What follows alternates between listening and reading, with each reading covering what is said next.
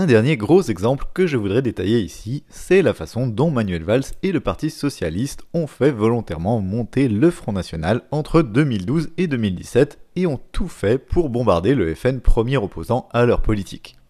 Ça vous paraît peut-être contradictoire parce que Valls et ses petits copains n'ont pas arrêté de dire à quel point ils avaient peur du FN et à quel point ils voulaient lutter contre. Ils nous ont même fait le coup classique du Front républicain, hein, pour éviter le FN, on est même prêt à s'allier avec la droite classique, entre guillemets, c'est-à-dire théoriquement nos opposants. Alors, est-ce que c'était vrai? Est-ce qu'ils avaient vraiment peur du Front National et de l'extrême droite? Est-ce qu'ils voulaient vraiment lutter contre? Ou est-ce que tout ça était juste un gros mensonge? On va essayer de voir ça. D'abord, est-ce que Valls et le PS avaient vraiment des raisons de craindre l'extrême droite du point de vue de leurs convictions du point de vue des droits humains que le FN risquerait de menacer s'il arrivait au pouvoir? Non, bien sûr que non. Ils ont eux-mêmes passé leur temps à piétiner les droits humains, à expulser toujours plus de sans-papiers, à stigmatiser les Roms, les musulmans, etc., à attaquer les libertés publiques, à renforcer la surveillance de la population, à interdire et réprimer des manifestations, etc. Donc, de ce point de vue-là, ça ne pouvait pas vraiment gêner les cadres du PS que le FN risque de faire la même chose qu'eux, évidemment. Maintenant, regardons du point de vue électoral, est-ce que le FN menaçait vraiment le PS électoralement? Autrement dit, est-ce que le PS risquait plus de perdre face à la droite classique ou face au FN Évidemment, face à la droite. Imaginez Valls face à un candidat ou une candidate FN. Dans cette configuration, on sait qu'une partie des gens qui sont vraiment de gauche vont se forcer à voter Valls quand même parce qu'il est un peu moins pire, et des gens de droite modérés aussi ou au minimum les gens de droite modérés s'abstiendront mais n'oseront peut-être pas voter Front National. Donc dans ce cas, Valls a une chance de gagner. Par contre, face à la droite classique, la plupart des gens de gauche vont rester chez eux parce que le PS a fait une politique qui les a dégoûtés et qu'ils sont conscients que Valls est de droite et qu'avoir Valls ou Fillon ou Sarkozy, ça ne change pas grand-chose. Alors que les gens de droite, eux, voteront évidemment pour le candidat qui assume être de droite plutôt que celui qui prétend être de gauche. Donc dans cette config, Valls a à peu près aucune chance, alors que face au FN, il gagne presque à tous les coups. Donc le choix est vite fait, non seulement d'un point de vue idéologique et humain, les cadres du PS s'en foutraient que le FN arrive au pouvoir, mais électoralement, ils le craignent pas non plus, au contraire, ils ont totalement intérêt à ce que le FN soit le plus haut possible pour qu'il y ait le plus de chances possible de se retrouver face à lui au second tour plutôt que face à la droite il faut pas oublier que si le FN monte, en plus, c'est principalement au détriment de la droite classique que ça se fait, bien sûr. Donc, en vérité, le PS et Valls avaient tout à fait intérêt à faire monter le FN, et c'est ce qu'ils ont fait. Ils ont tout fait pour faire progresser ce parti électoralement. D'abord, en reprenant les idées d'extrême droite en permanence pour les banaliser. Le PS au pouvoir a passé son temps à cracher sur les Roms, sur les musulmans, à tenir un discours ultra autoritaire et à attaquer les libertés publiques, etc. Quel a été l'effet de tout ça sur l'électorat? Eh bien, ça a banalisé la parole d'extrême droite, bien sûr. En fait, je pense que le PS au pouvoir a plus fait en 5 ans pour banaliser la parole d'extrême droite que n'importe qui avant eux, et c'est assez simple à comprendre.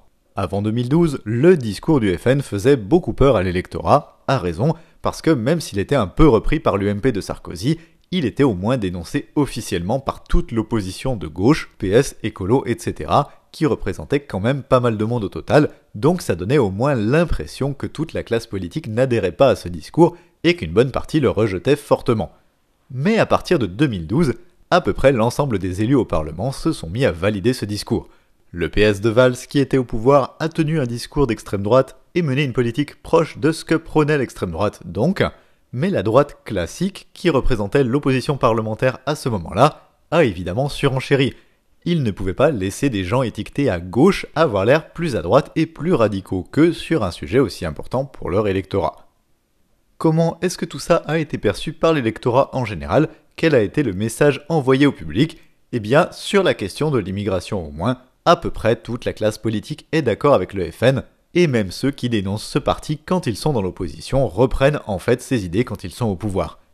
Donc rien n'aurait pu plus légitimer les idées d'extrême droite que ça, le fait qu'elles aient été reprises par la principale force politique étiquetée à gauche, et qu'il n'y ait plus aucune grosse force politique qui s'y oppose officiellement. Et si l'ensemble des gens qui arrivent au pouvoir, et qui sont donc en apparence légitimes, sont tous d'accord avec l'idée qu'il y aurait trop d'immigration, que les musulmans et musulmanes poseraient problème, etc., c'est donc que ces idées doivent être légitimes. Alors, Ça ne veut pas dire que ça aurait forcément convaincu des gens d'adhérer à ces idées, hein, mais par contre, ça a fait qu'à partir de là, ces idées ont commencé à faire moins peur à la population. Et c'est logique, si tout le monde dit la même chose que le FN, pourquoi est-ce qu'on devrait avoir peur de ce parti finalement? C'est pour ça qu'à partir de ce moment-là, le vote FN a commencé à faire moins peur, et donc le PS a fait énormément pour banaliser ses idées et banaliser ce parti. Mais tout ça n'était pas un accident. Les cadres du PS savaient pertinemment ce que je viens de dire, puisque avant 2012 par exemple, quand c'était Sarkozy et son équipe qui étaient aux manettes, ils avaient eux-mêmes dénoncé la stratégie de la droite de reprendre les thèmes du FN, en expliquant déjà à l'époque que ça ne pouvait que banaliser ces thèmes et faire monter le FN sur le long terme. Et Valls et les autres cadres du PS ne sont pas du tout bêtes, et ils étaient tout à fait conscients et conscientes de tout ça quand ils l'ont fait eux-mêmes, parce que leur but réel, c'était de faire monter le FN justement, tout en prétendant le combattre. La deuxième façon dont le PS a fait intentionnellement monter le FN est encore plus retorse. Ils ont tout fait pour installer ce parti comme premier opposant et décrédibiliser la droite classique au passage. En fait, quand ils arrêtaient pas de dire qu'ils en avaient peur, c'était leur objectif, installer le FN comme premier opposant. Mais là, ce n'est pas son propre électorat ou son électorat potentiel que le PS vise et qu'il tente de tromper et de manipuler, mais l'électorat qui les déteste et qui va voter contre eux. Ici aussi, il faut expliquer, Valls et ses potes au pouvoir sont tout à fait conscients que leur politique est très impopulaire, y compris parmi l'électorat de droite bien sûr, même si c'est pour des mauvaises raisons. Et ils savent aussi que le parti de droite classique, l'UMP, n'est pas super populaire non plus. Donc, plein de gens vont voter avant tout contre le PS au pouvoir, plutôt que par enthousiasme pour leurs adversaires, et les cadres du PS savent ça ils savent qu'ils n'arriveront jamais à convaincre ce public-là de voter pour eux de toute façon. Donc leur but, ça va être de tromper ces gens qui veulent voter contre le PS pour les amener à voter FN plutôt qu'UMP, en leur faisant croire que ça emmerderait plus le PS si les gens votent FN que si les gens votent UMP. Autrement dit, on veut faire croire à ces gens-là que le vrai vote sanction pour le PS, ce serait le vote FN. Et ça marche assez bien, déjà parce que le FN est le parti théoriquement le plus éloigné du PS sur l'échiquier politique, mais en plus, le PS n'arrête pas de dire qu'il en a peur, au point d'être prêt à proposer des alliances à l'UMP pour éviter que l'extrême droite ait des élus. Or, quand un parti prétendument de gauche propose de faire un front républicain avec la droite classique, c'est-à-dire une alliance, l'électorat qui n'aime pas ce parti de gauche se dit tous ces gens-là sont d'accord en fait, si je vote pour l'UMP, ça ne va pas du tout les emmerder au PS, vu qu'ils sont prêts à faire alliance avec. Par contre, si je vote FN, ça, ça a l'air de leur faire vraiment peur, donc je vais voter pour ça. C'est une des raisons d'ailleurs pour lesquelles la droite refuse souvent de jouer ce jeu du front républicain. Ils savent que, selon les situations, ça peut leur nuire électoralement beaucoup plus qu'autre chose, et ça risque surtout de les faire passer pour des complices du PS au pouvoir, donc complices d'un parti ultra impopulaire. Bref, du point de vue du PS, ici la tromperie vise celles et ceux qui votent contre soi on ne peut pas les convaincre de voter pour nous, alors on va faire en sorte qu'ils votent d'une façon qui nous gêne le moins possible, voire qui nous arrange le plus. Pour faire monter le FN, Valls et les autres cadres du PS étaient même prêts à faire perdre les élections intermédiaires à leur parti et à sacrifier des élus au passage. Pendant les régionales de 2015 par exemple, Emmanuel Macron, qui était alors ministre de l'économie, avait par exemple comparé le Front National à Syriza, à une époque où Syriza était encore plutôt populaire en France, ce qui ne pouvait que donner l'impression que le FN était le seul parti qui gênait vraiment le pouvoir. Et pendant cette même période des régionales de 2015, le Premier ministre Manuel Valls avait même fait annoncer dans la presse avant le premier tour qu'il avait prévu de faire fusionner les listes de son parti avec celles de la droite, ici encore sous prétexte d'éviter que le FN ait des élus. Sauf que même si ça avait été sa vraie motivation, annoncer ça dans la presse avant même le premier tour, ça ne pouvait évidemment que favoriser le vote FN pour les mêmes raisons que j'ai expliquées, et risquer de faire perdre encore plus de circonscriptions à la fois au PS, mais aussi à l'UMP. Et ça a d'ailleurs été dénoncé comme ça par des élus locaux de ces deux partis, qui eux avaient intérêt à gagner les régionales, comme Martine Aubry par exemple, qui avait carrément accusé Valls de vouloir faire gagner le FN. Ce qui était le cas bien sûr, Manuel Valls, à ce moment-là, il s'en fout que le PS perde les élections intermédiaires. Ce qui l'intéresse, c'est uniquement son propre mandat et les élections qui le concernent lui, donc la présidentielle, hein, vu qu'il espérait se présenter à la présidentielle, et ensuite les législatives. Et donc là, il joue juste perso en s'en foutant de sacrifier des pions au passage pour sa propre carrière. et cette stratégie a tout à fait fonctionné. C'est complètement cynique et dégueulasse, mais ça a marché à fond, presque exactement comme prévu. C'est juste que c'est pas Valls qui en a bénéficié, même Macron à sa place, mais à part ça, tout a parfaitement fonctionné. Bien sûr, on ne peut pas tout prévoir, et Valls avait sous-estimé notamment sa propre impopularité, et donc il a été dégagé à un moment, mais c'est d'autres personnes qui ont bénéficié de cette stratégie à sa place, et dans ce cas c'est donc Macron qui était la continuité directe du PS. Macron, il a pu être élu uniquement parce qu'il s'est retrouvé face au FN au second tour, parce que la droite classique avait suffisamment baissé pour ne pas passer l'étape du premier tour, pour de nombreuses raisons bien sûr, dont les affaires de Fillon, etc., mais le fait que le PS ait tout fait pendant des années pour installer le FN comme premier opposant a joué à fond.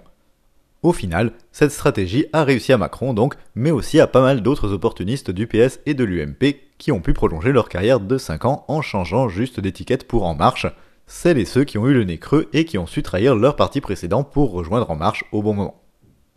Évidemment, cette manipulation arrangeait aussi le FN au passage, qui a complètement joué le jeu et avait juste à surfer sur les deux thèmes que j'ai cités, la droite et la gauche c'est pareil, et il n'y a que nous, au FN, qui faisons peur au système. Du coup, le FN en a profité pour se donner de la légitimité, même s'il vise lui l'élection suivante, 5 hein, ans plus tard, mais en attendant, il profite de cette énorme aide par le PS au pouvoir, et en attendant, les intérêts des deux partis prétendument opposés s'alignent. Si j'ai détaillé cet exemple, c'est parce qu'il montre plusieurs trucs intéressants. Déjà, il montre à quel point les stratégies de manipulation peuvent être élaborées et assez sophistiquées. Un discours démagogique vise souvent plusieurs objectifs à la fois, comme on l'a vu avec le patriotisme ou la désignation de bouc émissaire, et peut avoir des effets différents selon les publics. Et ici, pour le PS, faire la campagne du FN, ça visait à la fois à mobiliser de force son propre électorat potentiel, mais aussi à tromper l'électorat de droite pour transférer le plus possible de voix de la droite classique vers l'extrême droite.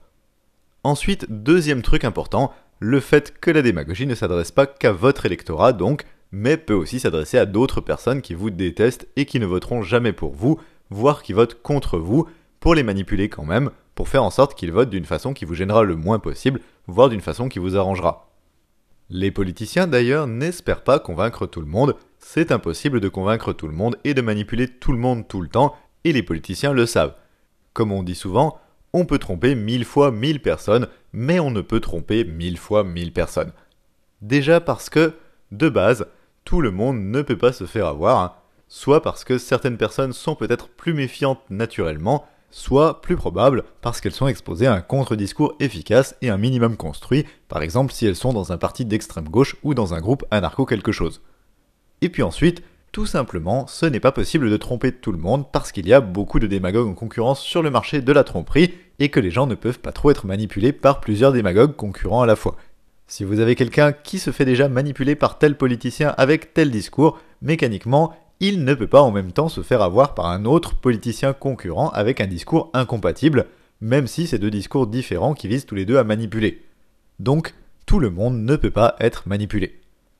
Mais c'est pas grave en fait, parce que tant que vous arrivez à sécuriser une majorité à un instant donné, au moment de l'élection, même si 80% de la population vous déteste, même si ça se fait en forçant les gens à voter pour vous à cause du vote dit utile, même si vous arrivez à gagner uniquement parce que vous êtes seul face à des criminels fascistes, eh bien on s'en fout tant que vous êtes élu quand même. Tout ça montre encore à quel point, pour être réélu, c'est pas tant de faire une bonne politique qui importe, mais surtout d'avoir une bonne stratégie électorale, de savoir exploiter au mieux les règles du jeu électoral et du mode de scrutin en place pour maximiser vos chances de faire assez de voix pour passer devant vos adversaires. C'est un peu comme un jeu de société en fait. Quand vous jouez à des jeux de société en compétition avec d'autres personnes, vous n'essayez pas forcément d'avoir le plus de points possible, mais vous essayez surtout d'en avoir plus que vos adversaires au moment du décompte. Et donc parfois, ça peut être rentable comme tactique de sacrifier un tour de jeu pour bloquer vos adversaires pour les empêcher de faire beaucoup de points, même si ça vous empêche, vous, au passage, d'en faire un petit peu. Eh bien, les élections, c'est un peu la même chose, sauf qu'il y a un énorme enjeu. Si vous voulez gagner, plutôt que d'essayer d'agir de façon juste, ce qui n'a jamais payé, il vaut mieux avoir bien compris les règles du jeu et savoir les exploiter au mieux pour gêner le mieux vos adversaires et optimiser votre score au moment du décompte. Tout ça illustre encore une fois à quel point la peur de la prétendue sanction électorale n'encourage absolument pas les élus à mener une bonne politique, mais juste à travailler leur charisme, leur stratégie électorale et à s'assurer d'avoir les bons appuis médiatiques.